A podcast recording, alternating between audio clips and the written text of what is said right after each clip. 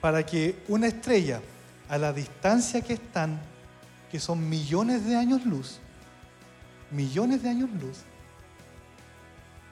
probablemente muchas de las estrellas que están ahí, en este preciso momento, ya no están alumbrando.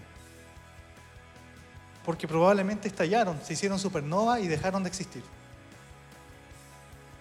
Pero la luz sigue viajando. La luz sigue viajando y lo que nosotros estamos viendo es el pasado de la estrella. O sea, mire, cuando usted mira el cielo, usted está viendo el pasado. Usted no está viendo el presente, usted está viendo el pasado porque la luz se demora de una estrella a otra millones de años en llegar. Le estoy hablando de millones de años luz. Imagínese un satélite viajando allá, no sé, a 70.000 o 80.000 kilómetros por hora. No llega más. Piensen esto, la velocidad a la que se mueven los ángeles cuando traen un mensaje desde el trono de Dios para llegar a la tierra. Atraviesan el universo completo en menos de un segundo. La magnificencia de Dios en esto, hermanos queridos, es tremenda. Es tremenda. Mire, cuando el Señor le da la promesa a Abraham, el Señor le estaba hablando en tiempo pasado. Pero para que Abraham pudiera entender, le habló en tiempo presente. Y le dijo, así va a ser tu descendencia. Así va a ser tu descendencia. Pero resulta que cuando el Señor le muestra la estrella, Abraham estaba viendo el pasado. Aquí quiero ir con esto yo que Abraham no tenía idea, pero Dios le estaba mostrando una promesa cumplida. Porque él estaba viendo el pasado, él no lo sabía. Él no lo sabía, pero cuando miraba las estrellas estaba viendo el pasado. O sea, Dios ya tenía cumplida la promesa. Se lo muestro en la escritura.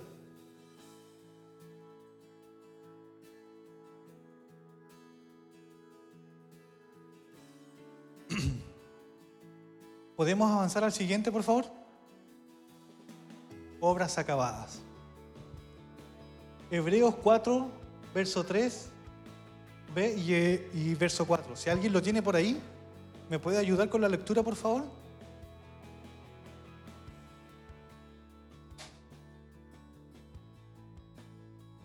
Hebreos 4, verso 3, 3b, que es la segunda parte del verso.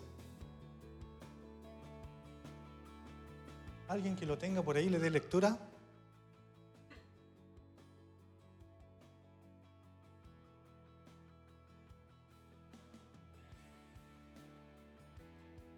Ese es el A. Ahora viene el B, ¿cierto?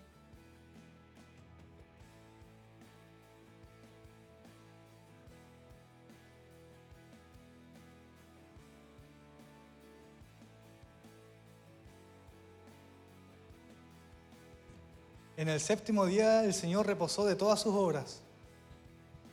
Y las obras del Señor estaban acabadas desde la fundación del mundo. No sé si me, me sigue. Que las promesas de Dios, que dio después para nosotros, son prácticamente promesas cumplidas. Delante de la presencia de Dios, por eso le, comento, le comentaba yo acerca de la inmutabilidad de Dios y de la eternidad.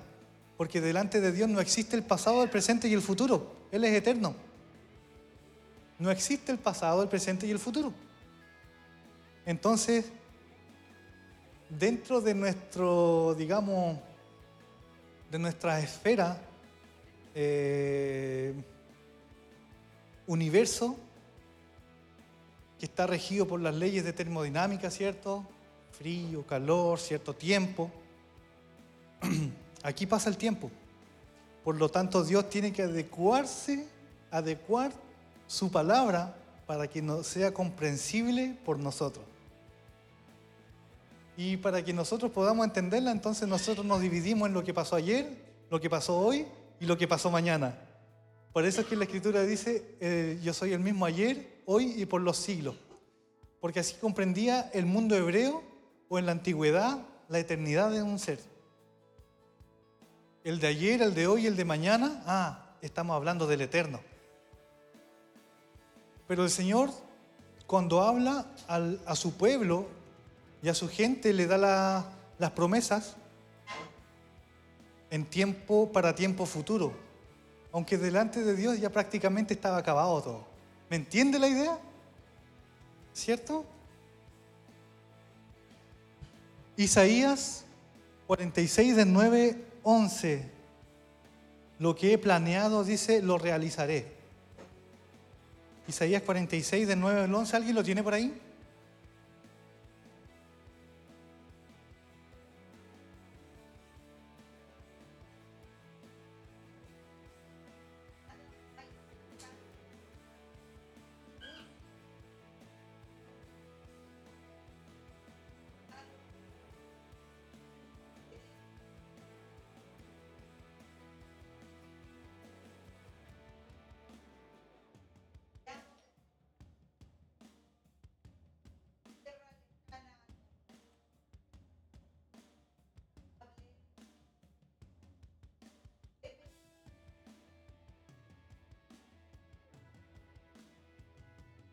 Amén.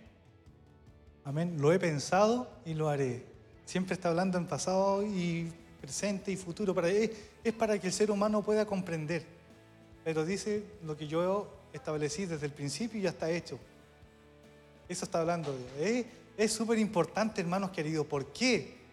¿Por qué? ¿Por qué estoy siendo enfático en este tema? Porque muchas veces nosotros nos aferramos a lo que está por venir. ¿Cierto? Y decimos, bueno, que, que sea lo que Dios quiera. Muchas veces han salido estas palabras de nuestra boca, que sea lo que Dios quiera. Pero cuando nosotros entendemos qué es lo que Dios quiere, son prácticamente planes acabados. Planes acabados. O sea, Dios, Rudy, ve tu vida, ve lo que estás pasando hoy día pero sabe lo que va a pasar en un año más y, ya tiene el plan trazado. Y más que trazado, terminado, culminado. Tal cual como lo hizo con la cruz. Dice, y el cordero que fue inmolado desde antes de la fundación del mundo.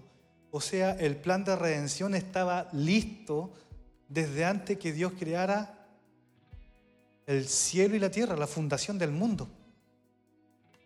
El plan ya estaba listo. Ya estaba listo. Mire qué lindo, hermanos queridos. Por eso es importante que usted vaya y cuando vea la escritura y vea la promesa de Dios para la iglesia, para usted, gracias Señor porque esto es, no va a ser una realidad para mañana es una realidad hoy delante de ti, está presente, Señor. Está presente en todo momento. La promesa de la transformación de nosotros está presente delante de Dios. Para nosotros va a llegar un punto en que, lo va, en que vamos a ser transformados. Pero delante de Dios eso está presente. Está hecho. Vea lo importante que es, querido. Efesios 3, 20, 21. Me encanta esta palabra y ya quiero ir terminando con ello.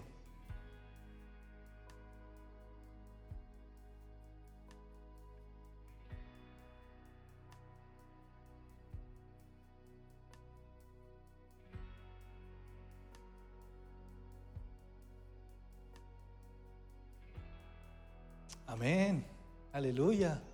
Aleluya porque el que hace las cosas mucho más abundantemente de lo que nosotros sabemos, comprendemos e inclusive lo que pedimos. O sea, usted va con una petición al Señor y a lo mejor su petición delante del Señor, que sea así, Señor, que sea así. Pero a lo mejor el Señor tiene una...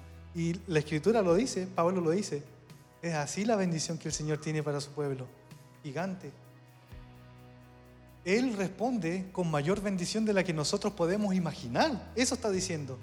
Mayor. Es aún mayor. ¿Cómo no aferrarnos a las promesas, a los planes del Señor?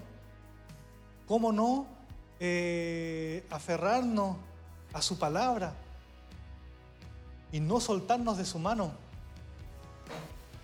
Yo lo insto, querido, yo lo insto, hermano amado, a poder seguir adelante, a poder aferrarse a las promesas de Dios. ¿Puedes pasar al siguiente, por favor? Mire, ese es el nombre de Dios en hebreo. Ese es lo que nosotros conocemos como Yahvé,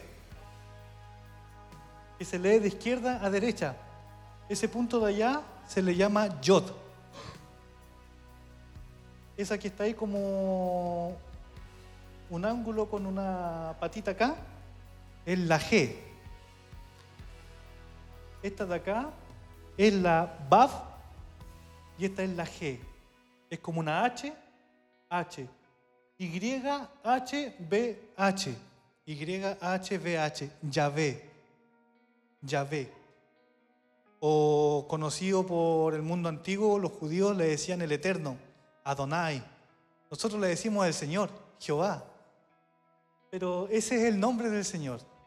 Y, y, creo que muchos de nosotros que por ahí tienen redes sociales seguramente han visto este video donde explican de, donde sale esta explicación rabínica del nombre de Dios, ¿cierto?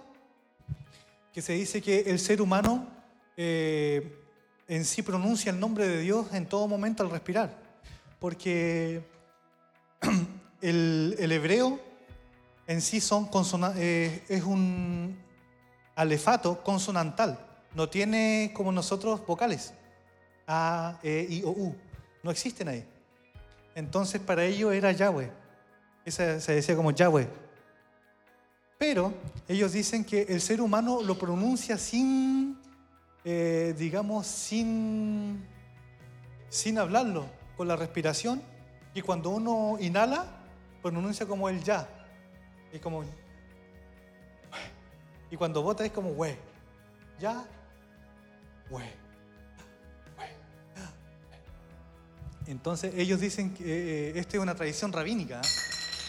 No, no es que eh, en sí sea, sea una realidad, son tradiciones rabínicas. Pero a lo que yo voy es lo siguiente, y si esto fuera verdad, entonces nosotros estaríamos en cada momento de nuestra respiración diciendo, Señor, el amén el digno de confianza, sin darnos cuenta, estaríamos diciendo, Señor, confío en ti. Imagínese qué lindo que en todo momento nosotros estamos diciendo digno de confianza. Porque Yahweh o el Señor entendamos que es Jesucristo. El amén. El primero y el último. El principio de la creación no quiere decir que el principio creado, sino que el principio, el que generó la creación. Eso significa, el que le dio vida a la creación, el que hizo funcionar toda esta rueda de la creación. Esa es la última, ¿cierto? Entonces, hermanos queridos, yo quiero que se quede con esto, con, con la importancia de confiar en el Señor. Y sepa usted que en todo momento en su vida el nombre de Dios está siendo pronunciado por usted. Y cuando usted pronuncia el nombre de Dios, sepa que usted se está refiriendo al amén. Aquel que es digno de confianza, aquel que es digno, aquel que es digno, mire, de, de que usted le preste toda su atención, de que usted doble su vida completa delante de Él, de que usted doblegue su corazón y ponga toda su voluntad a los pies del Eterno. Él es digno. Y yo lo insto, hermano querido, y también me insto a mí mismo a poder seguir en esto, a poder hacer iglesia, hermanos queridos, y a poder aferrarse a las promesas de Dios que son inmutables, no cambian, no cambian, no cambian. Usted puede fallar una y mil veces y el Señor va a seguir siendo el mismo. Pero sí, Él necesita arrepentimiento, un corazón arrepentido, un corazón quebrantado delante de Él. Así que los animo, hermanos queridos, en el nombre del Señor, a seguir adelante. Y esa era la palabra que tenía para compartir con ustedes.